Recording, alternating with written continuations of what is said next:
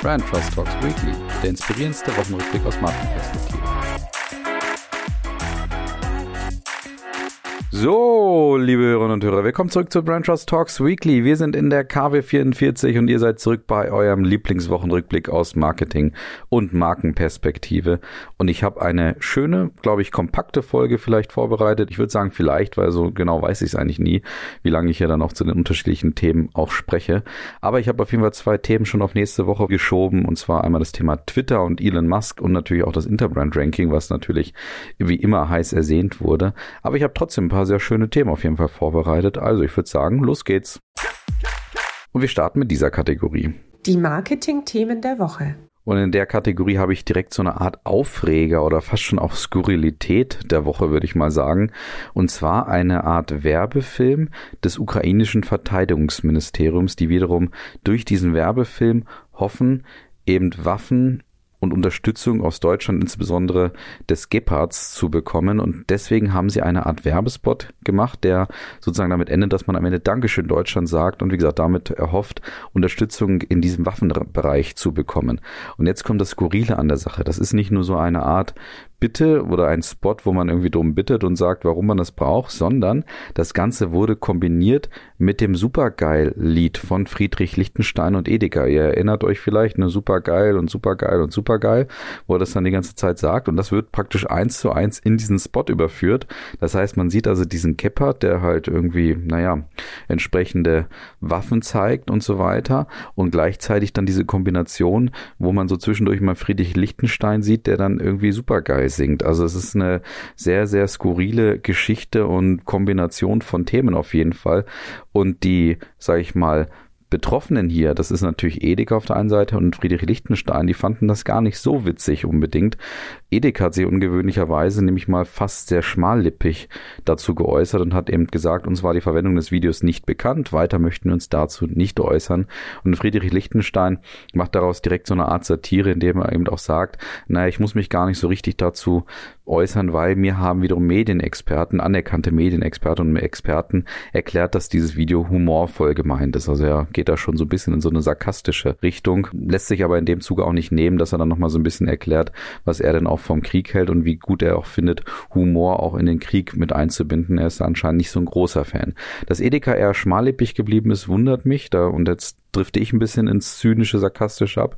Ja, gemessen an dem, was wir ja von Edeka die letzten Monate und Jahre gesehen haben, hätte ich eigentlich erwartet, dass sie entweder so einen Schwenk in irgendeiner Form auf ihre Eigenmarken hinbekommen. Das machen sie ja immer super, wenn irgendwas passiert, dass sie dann sagen, naja, bei Edeka haben wir aber halt trotzdem irgendwie tolle Eigenmarken mit gut und günstig und so weiter. Und auf der anderen Seite hätte ich vielleicht sonst auch erwartet, dass man eine überpolitisierte Haltungsaktion daraus macht oder zumindest vielleicht eine humorvolle Aktion. Aber nichts dergleichen. Man war, wie gesagt, eher schmallippig. Fast schon ungewöhnlich für Edeka. Beim zweiten Thema sind wir mal wieder, wie so oft, bei Netflix. Und da hatte ich ja schon angekündigt, dass die jetzt mit der werbefinanzierten Version starten. Das passiert eben genau in dieser Woche. Und jetzt war natürlich spannend, werden denn eigentlich die Werbeslots auch von Marken gekauft und gebucht? Und das ist tatsächlich passiert, sowohl in Deutschland als auch in allen anderen Ländern, auch gerade in den USA. Und in Deutschland gehört unter anderem L'Oreal zu den ersten Vorreitern, die jetzt eben die Netflix-Slots auch für sich auch nutzen und sich dadurch erhoffen, eben nochmal eine Art Zielgruppe zu erschließen, beziehungsweise sie eben wirkungsvoller zu erreichen als zum Beispiel übers lineare Fernsehen. Und genau das kann man jetzt auch gerade hören, sowohl bei L'Oreal als auch bei der Agentur, bei der Mediaagentur, die diesen Spot jetzt eben auch unterstützt, dass sie sich dadurch nochmal wirklich neue Reize auch für die Marke und eben ein weiteres Erschließen dieser Netflix-Zielgruppe erhoffen und auch erwarten und dadurch auch nochmal bestätigen. Für sie ist das nach wie vor ein TV-Media-Mix, ähm, der eben einfach jetzt bei Netflix als Kanal stattfindet und dementsprechend sagen sie so Aussagen wie, ja, TV lebt weiter, aber halt etwas etwas anders, als wir es vielleicht auch gerade kennen. Und wie gesagt, auch in den USA bzw. weltweit gab es auch einige beliebte Marken oder auch Marken, die eben einfach diese Slots dann auch genutzt haben. Dazu gehörte zum Beispiel natürlich die sehr bekannte Biermarke oder Bierkonzern, besser gesagt, mit den unheimlich vielen Marken im Konzern, nämlich Anhäuser-Busch, InBev, die dann eben spezifische Biermarken gerade auch auf Netflix schicken. Insgesamt war es eben so, dass der President Worldwide Advertising von Netflix sagt, dass sie nahezu ausverkauft waren und man habe weltweit hunderte von Werbekunden gewinnen gewinnen können. Also anscheinend ein sehr erfolgreicher Start dieser Thematik. Und wo wir sozusagen bei der Verschiebung von Werbemitteln und auch von Werbemedien sind, kommen wir natürlich irgendwo auch wieder beim Prospekt raus. Und deswegen müssen wir diese Woche auch über Tom sprechen, die Baumarktkette, die zum Rewe-Konzern gehört. Und auch die haben jetzt verlauten lassen, zwar nicht direkt, dass sie jetzt auf Prospekte verzichten werden, aber dass sie sich über weitere Touchpoints Gedanken machen, nämlich wie sie die Prospekte und ihre Angebotsformen eben auch zum Beispiel über WhatsApp abspielen können. Und das machen sie jetzt stärker mit einem Partner gemeinsam. Das heißt, du kannst jetzt über eine Art WhatsApp-Chat eben dann auch die Prospekte von Tom bestellen und auch abbestellen, sodass du eben jeden Samstag pünktlich um 10 Uhr diese Art von, von Prospekt eben auch bekommst, aber auch sagen kannst, mir gefällt das jetzt auch nicht mehr ganz so gut, deswegen lieber stoppen.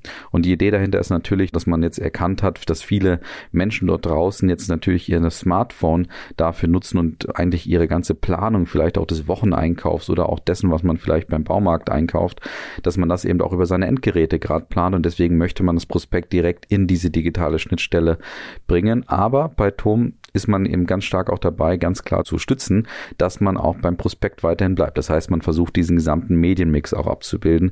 Das ist ja durchaus eine etwas andere Positionierung als die anderen Marken, die wir hier auch schon zu Gast haben, die ja eher sich aus dem Prospektgeschäft dann auch ein Stück weit zurückgezogen haben.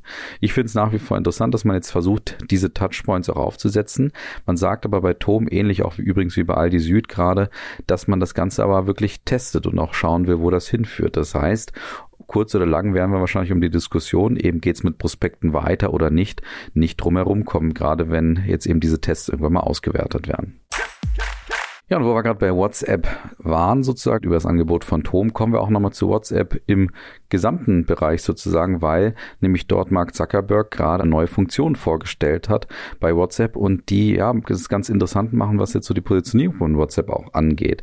Im ersten Zuge hat er mal die Funktion der Communities vorgestellt, wobei ich dazu sagen muss, ich verstehe diese Funktion nicht so ganz. Ich versuche es euch so gut wie möglich zu vermitteln.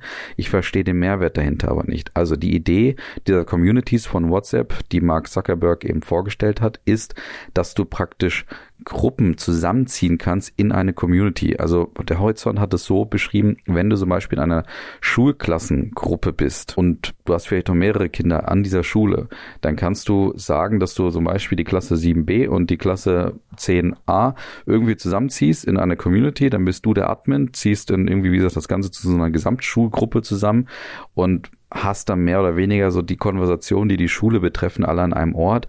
Der Admin hat insofern nochmal den Vorteil, dass er vielleicht dadurch Informationen schneller auch verteilen kann. Das heißt also, wenn jetzt irgendwie zum Beispiel ein Rektor oder ähnliches vielleicht solche Klassen dann auch organisiert, kann er natürlich eine Information schneller an alle möglichen rausgeben. Das heißt, er schließt sich vielleicht aus der Informationsgebersicht schon, aus der Nutzerinnen und Nutzersicht auf den ersten Blick nicht so richtig und es gibt natürlich auch ein paar so Kritikpunkte, dass man sich dann überlegt, was passiert denn mit der mit den Nummern dort auch, wenn die dann auf einmal in so einer Gesamtcommunity auch gezeigt werden. Also gibt es noch so ein paar offene Punkte auch, ob es eben wie gesagt das Ganze so wirklich einfacher macht. Was aber in dem Zuge auch noch vorgestellt wurde und das ist durchaus spannend eben hinsichtlich der Positionierung, dass WhatsApp zum Beispiel jetzt ermöglicht, dass du mit bis zu 32 Leuten einen Videocall machen kannst und dass du Gruppen mit bis zu 1024 Usern erstellen kannst und und auch WhatsApp in dem Zuge nochmal betont hat, wie sicher ihre App auch gerade sei aufgrund der End-to-End. Sicherung dort und das Ganze eben mit dem Ziel jetzt nochmal so ein bisschen proklamiert hat, dass man eindeutig auch zeigen möchte, WhatsApp wäre eben auch vielleicht eine Art Konzernkommunikation oder Firmenkommunikationsmittel, mit dem man jetzt ganz offensichtlich natürlich so ein bisschen auch Teams und Co. vielleicht das Wasser abgraben möchte. Also wie gesagt, dieses Community-Thema verstehe ich nicht so ganz. Mich beschleicht da auch als kritischer Konsument von heute. Und da gibt's ja draußen auch ganz, ganz viele, auch so ein bisschen das Gefühl, dass ich nicht genau weiß, ob vielleicht eher WhatsApp der wirkliche Profiteur davon ist, was Daten und so weiter angeht. Aber da bin ich jetzt mal ganz, ganz kritisch und fast schon ein bisschen verschwörungstheoretisch hier unterwegs. Aber auf der anderen Seite ist natürlich diese Teams-Positionierung, also das heißt mehr in diese Konzernkommunikation reinzukommen, durchaus ein nachvollziehbarer Schritt. Also ich bin da sehr gespannt, was das eben für die anderen auch bedeuten kann und ob es WhatsApp vor allen Dingen auch schaffen kann, in die Konzerne und Unternehmen reinzukommen, weil die Sicherheitsbedenken sind ja bei WhatsApp bekanntermaßen immer schon etwas größer als bei anderen Marken. Ja, nach den Themen der Woche kommen wir vielleicht zu so einer gewissen Lieblingskategorie von mir. Neues von Mediamarkt. Und dort ist jetzt etwas Interessantes passiert und zwar haben Mediamarkt und Saturn, die ja bekanntermaßen, ich glaube, das weiß inzwischen auch jeder, ja zusammen zu einem Konzern gehören, jetzt bekannt gegeben, dass sie ihre Promotions und Kampagnen in ihrer Art der Kommunikation etwas stärker zusammenziehen möchten, weil sie natürlich einfach sagen, viele der Leistungen, die Mediamarkt und Saturn auch anbieten, führen zu einer gewissen Präferenz bei den Käuferinnen und Käufern. Das heißt also, das sind starke Leistungen, wie zum Beispiel der Handy-Reparaturservice oder auch die Verknüpfung von E-Commerce und stationärem Handel, dass du also vieles auch irgendwie unten im, im stationären bestellen kannst oder auch aus dem E-Commerce ins stationäre rein bestellen kannst und so weiter.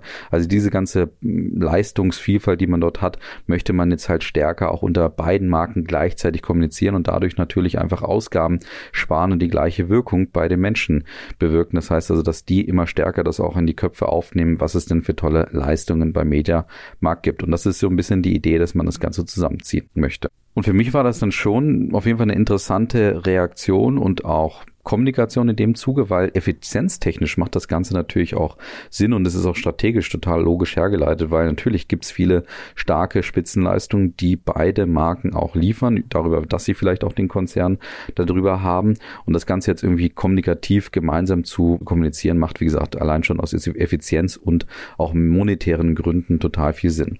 Es bleibt aber so ein bisschen die Frage, was das langfristig bedeutet und auch der Horizont hat zum Beispiel in dem Zuge schon ein bisschen die Marke Saturn auch angezogen gezählt und sich eben überlegt, führt das auf kurz oder lang nicht dazu, dass einer der Marken und dann wahrscheinlich eher Saturn, weil Mediamarkt ja sehr oft und sehr stark auch gerade wiederum ja repositioniert wurde, ob das auf kurz oder lang nicht dazu führt, dass Saturn irgendwann mal verschwindet.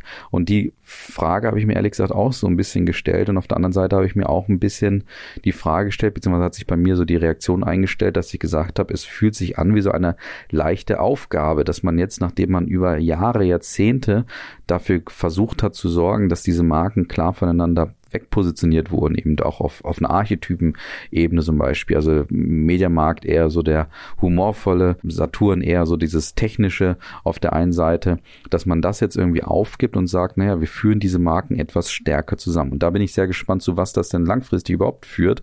Also wie werden sie diese Art von Bündelung denn wirklich managen? Weil es gibt aus meiner Sicht schon eine Art Möglichkeit, das Ganze auch zu bündeln und auch so eine Art Mittelweg zu gehen. Das heißt also, diese ganzen Service-Spitzenleistungen auch nach wie vor zu kommunizieren, aber auf der anderen Seite trotzdem so diese Luft zu lassen, dass man da vielleicht gewisse Präferenzen auch in den Köpfen der Menschen schafft. Das heißt, dass man wirklich sagt, naja, bei Mediamarkt, da vermute ich vielleicht etwas ein bisschen unterhaltsameres, stationäres Erlebnis und bei Saturn bin ich vielleicht dann eher im technischen Bereich, wo ich die Sachen stärker stärker ausprobieren kann, erleben kann, vielleicht auch noch mehr ähm, auf die auf eine gewisse Beratung setzen kann und so weiter. Also ich würde schon da empfehlen, weiterhin irgendwo eine Spezifika hinzusetzen, weil das natürlich gewisse Zielgruppen auch nach wie vor auch gerade im stationären Geschäft auch anziehen kann. Was ich auch ein bisschen schade finde in dem Zuge oder zumindest in der Frage, was das langfristig bedeutet. Ich glaube, so ein Zusammenziehen kann natürlich auch ein Zeichen für die Mitarbeiter und Mitarbeiter sein. Das heißt also, dass man vielleicht so ein bisschen die Kreativität bei dem Menschen dann auch so ein bisschen reduziert, in dem Sinne, dass man nicht mehr so ein klares Profil auch hat. Weil wenn man jetzt zum Beispiel davon ausgeht, dass Saturn eher so der technikbegeisterte Markt wäre, führt das natürlich unweigerlich zu Kreativität, auch vielleicht zu einer gewissen Haltung bei den Mitarbeitern und Mitarbeitern, was zum Beispiel die Touchpoints angeht angeht. Und das gleiche könnte auch für den E-Commerce dann gelten. Das heißt also, da habe ich ein bisschen die Sorge, dass vielleicht Mediamarkt und Saturn bei der Weiterentwicklung der Touchpoints dann zu gleichförmig ist und vielleicht sich zu wenig traut, mal in bestimmte Kanten und in bestimmte Randbereiche reinzugehen. Also auf jeden Fall, wie gesagt, auf insgesamt irgendwie logische Geschichte, aber auch mit gewissen Gefahren verbunden. Ich bin sehr gespannt, wie sich das langfristig wirklich auswirken wird. Das werden wir ab Anfang 2023 sehen.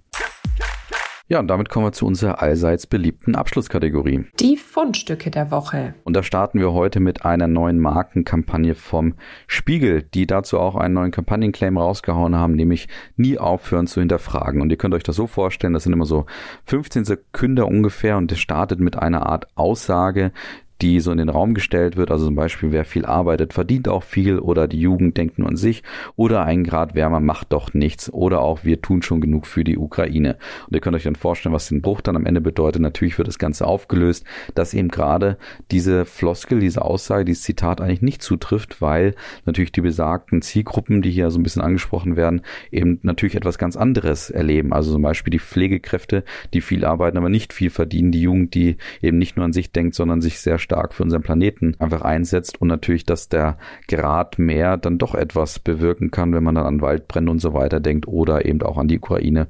Beim Thema wir tun schon genug für die Ukraine das Ganze kann man jetzt in, in Spots, aber auch in Out-of-Home-Plakaten letztendlich auch sehen, wo der Spiegel das jetzt versucht, eben in unsere Köpfe zu bekommen. Was ich an der Thematik und an dieser Art der Kampagne ein bisschen schwierig finde, es wirkt so ein ganz klein bisschen, als ob man sich so jede Altersgruppe, jede Zielgruppe, jeden Nährboden, der da draußen gerade auf uns wartet, irgendwie nutzt. Also ich habe ein bisschen die Senioren vermisst.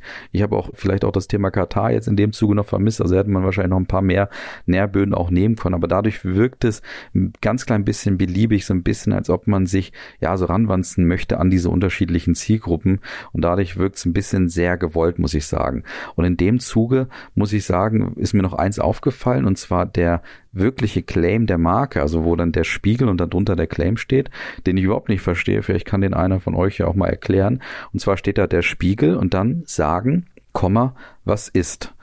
Das verstehe ich sowohl auf texterischer Ebene nicht, als auch irgendwie vom Sinn, als auch von der Strategie nicht. Also ein ganz interessanter Claim auf jeden Fall, der mir in dem Zuge nochmal aufgefallen ist. Und beim zweiten Fundstück sind wir jetzt nach True Foods von letzter Woche auch schon wieder bei so einer Art Weihnachtsspot. Also es geht jetzt so richtig los, passt noch nicht so hundertprozentig zum Wetter, passt aber dazu natürlich, dass wir Lebkuchen und Co. schon in den Läden sehen. Ich für meinen Teil habe noch keinen Lebkuchenstollen und so weiter gekauft, da halte ich mich noch ein bisschen zurück. Aber wie gesagt, es kommen so langsam die ganzen Weihnachtsspots raus. Und da hat sich jetzt Lego was Richtiges gegönnt zum 90. Geburtstag und zwar die bislang größte Weihnachtskampagne der Markengeschichte. Und da hat man direkt auch richtig tief in den Geldkoffer gegriffen und hat sich einfach mal Katy Perry geholt. Aber der Spot läuft folgendermaßen ab. Man sieht Kinder, die offensichtlich ihre Kreativität freien Lauf lassen und so eine Art Fahrzeug einfach ganz, ganz wirr bauen mit Giraffen und Raketenantrieb und so weiter. Also so wie man manchmal auch Lego baut, wenn man auch mit mehreren Händen gleichzeitig sozusagen arbeitet, also mehrere Kinder da vielleicht auch dran arbeiten. Und dieses Gefährt wird dann auch wirklich gebaut und überrascht sozusagen die Kinder ähm, in dem dann natürlich auch Katy Perry dann darauf singt und ihr Lied Fireworks zum Besten gibt. Und dann sieht man, wie diese Kinder plus Katy Perry praktisch dieses Fahrzeug nutzen, um die Geschenke an die Kinder dort draußen oder auch an die Menschen zu bringen. Und ich muss sagen, ich bin kein großer Fan dieser Kampagne, weil mir ist das Ganze zu konzernig. Mir ist das Ganze zu gekünstelt. Das ist irgendwie so eine coole Idee, aber es ist irgendwie sowas von unauthentisch umgesetzt, weil die Kinder sind so perfekt gecastet.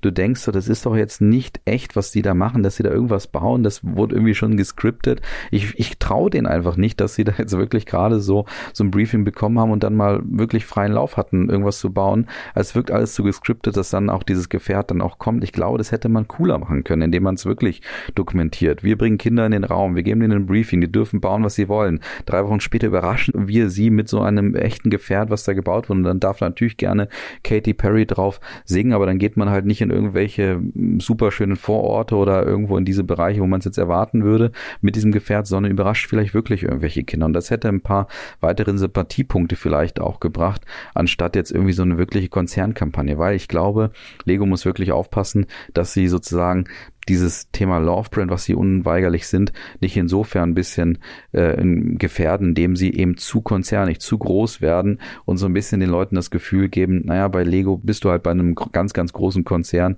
und vielleicht nicht bei einer Love Brand. Ich glaube, jeder weiß das, aber trotzdem ist Lego natürlich insofern besonders, dass man immer so denkt, das sind noch diese sympathischen, netten Dänen von nebenan sozusagen.